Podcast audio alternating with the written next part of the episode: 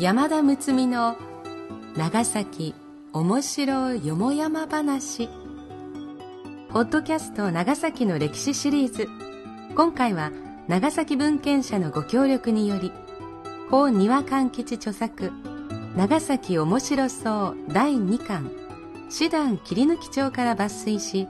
長崎物知り手帳シリーズ特別編としてお送りいたします。読み手は歌の種でありたい。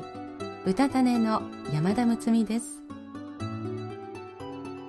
長崎おもしろよもやま話の配信は長崎市内で分譲マンションビバシティを展開中の東映不動産株式会社のご協賛により NOC 長崎卸センター NOCS 長崎卸センターサービスがお送りいたします。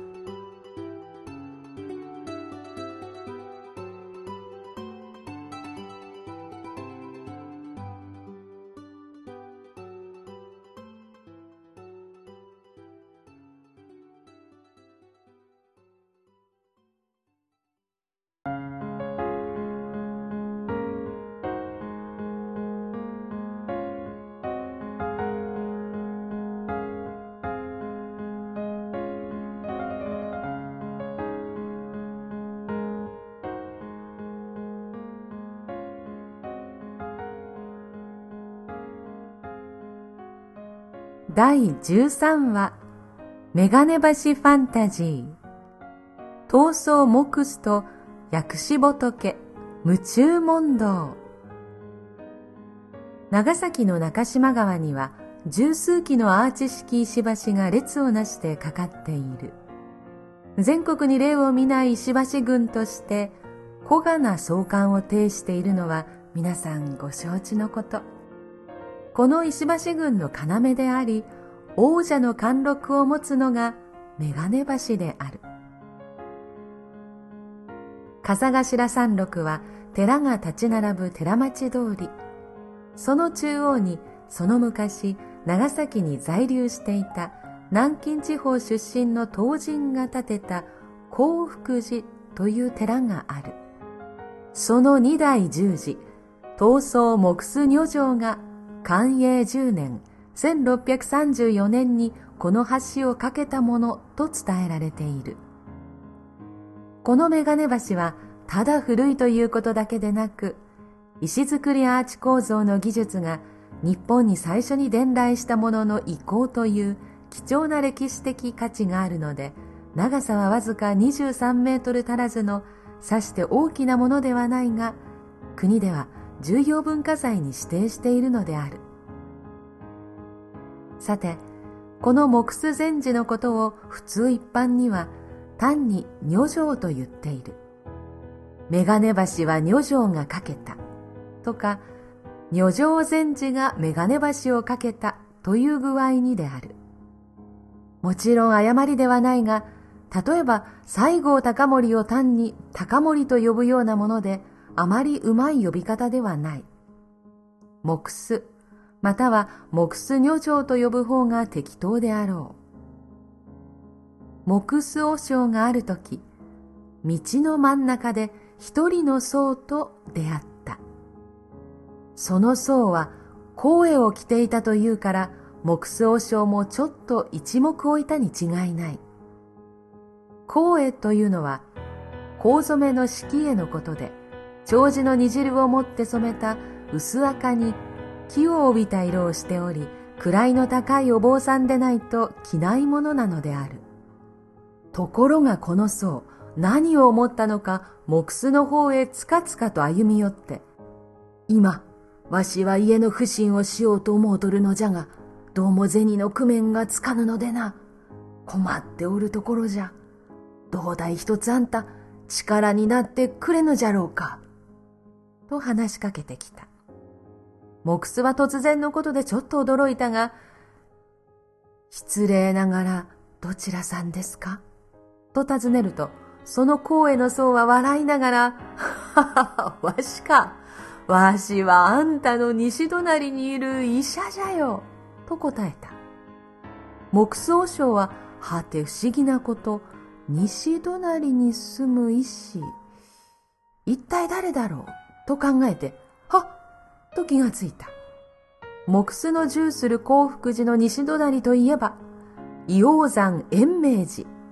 真言宗のお寺であるが、ご本尊は薬師如来である。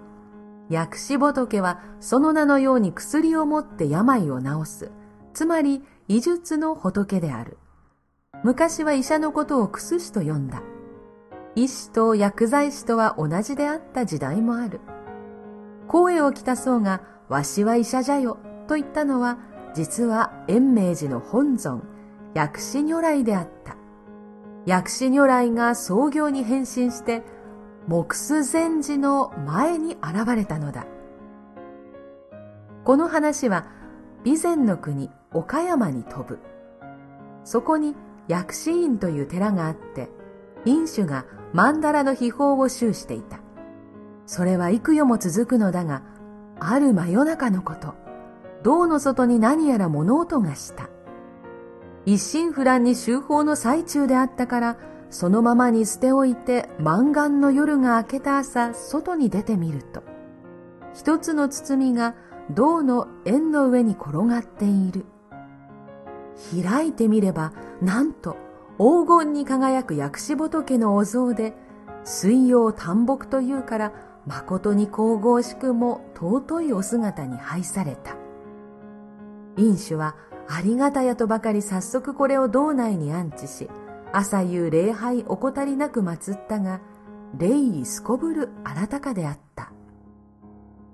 その後年を経て、同じ備前の生まれで流泉という僧があったが、この薬師仏を恋受けて、当時まだキリシタンが残っていた長崎に下り、仏法を広めようと志した。そういうわけで、京都仁和寺の免許を取ると、この僧は長崎にやってきて、長崎奉行長谷川権六に願い出て、この薬師仏を本尊とする一寺を創立した。これが現在の延命寺である。時に元那2年、1616年、家康が死んだ年である。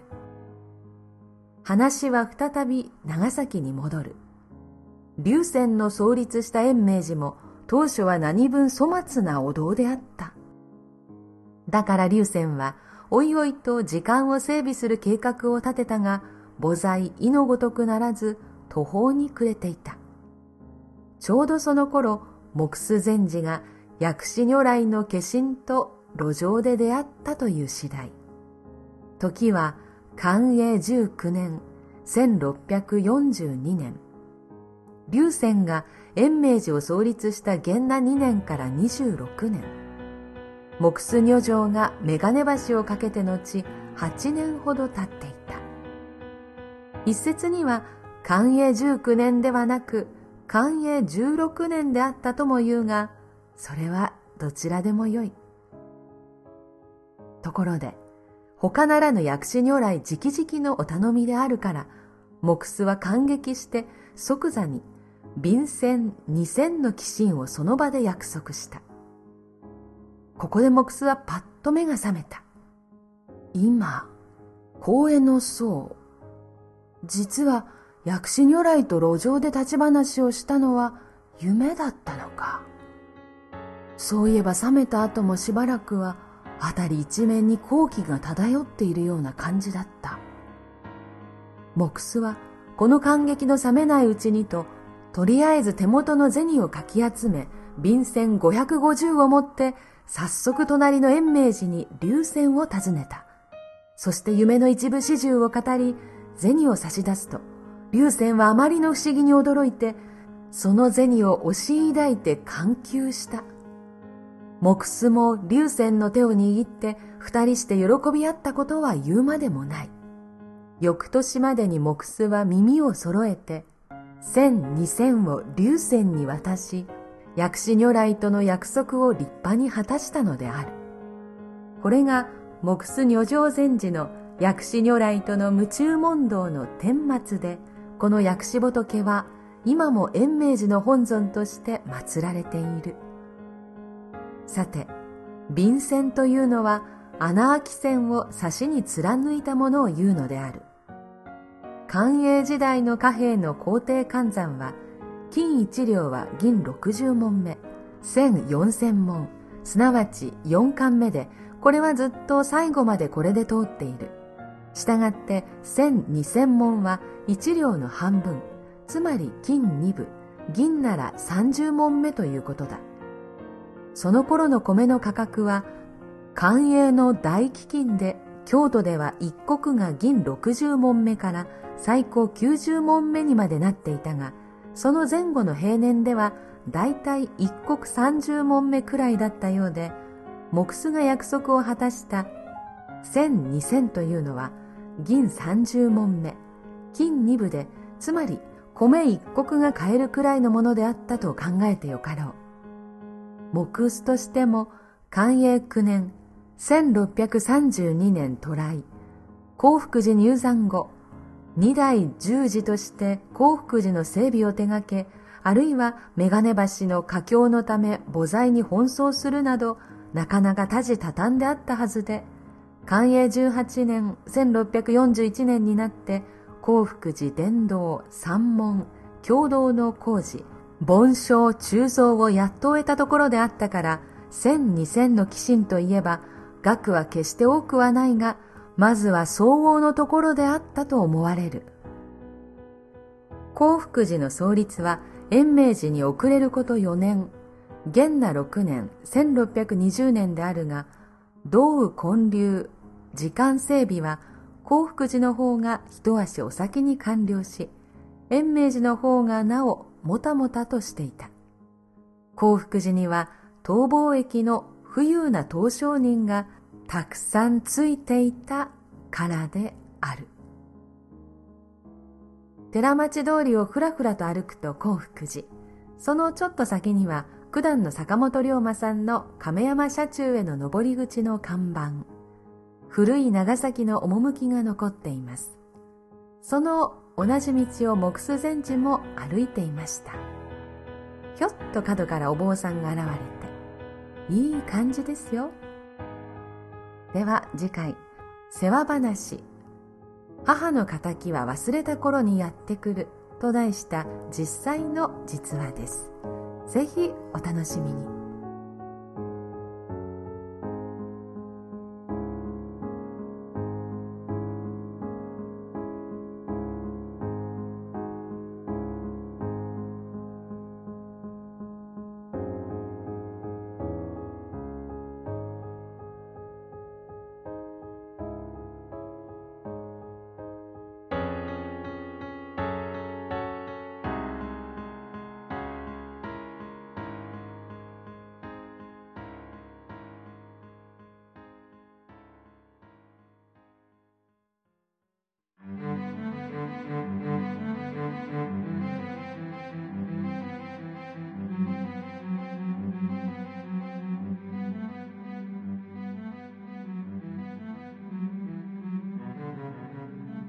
今回のお話いかがでしたでしょうか？私はもうこのタイトルからときめきましてメガネ橋ファンタジー。夢に出てきたお話で現実が展開していくというもう大好きなお話でした。メガネ橋は私にとってとても大切な場所でというのはデビュー曲「私ここにいます」という歌なんですけどその中で唯一地名というか出てくるのがメガネ橋なんですよね。なのでメガネ橋は私にとって大事な場所です。そのメガネ橋を作った木数女上禅師にこんなお話があったとは本当に今回は読めてよかったです。そして「光栄」という香る衣と書いたこの「光栄」という言葉が出てきましたけど私初めて知りました。香る衣あの何かこう香を焚いて衣服に香りを忍ばせるっていうのは聞いたことがありましたけどその香り染めという染めて香りをつけるというのを初めて知って私娘にこの「香る」という漢字と「衣」という漢字名前をつけていましてとっても気になったので実際に丁字染めをやってみました。クローブ染め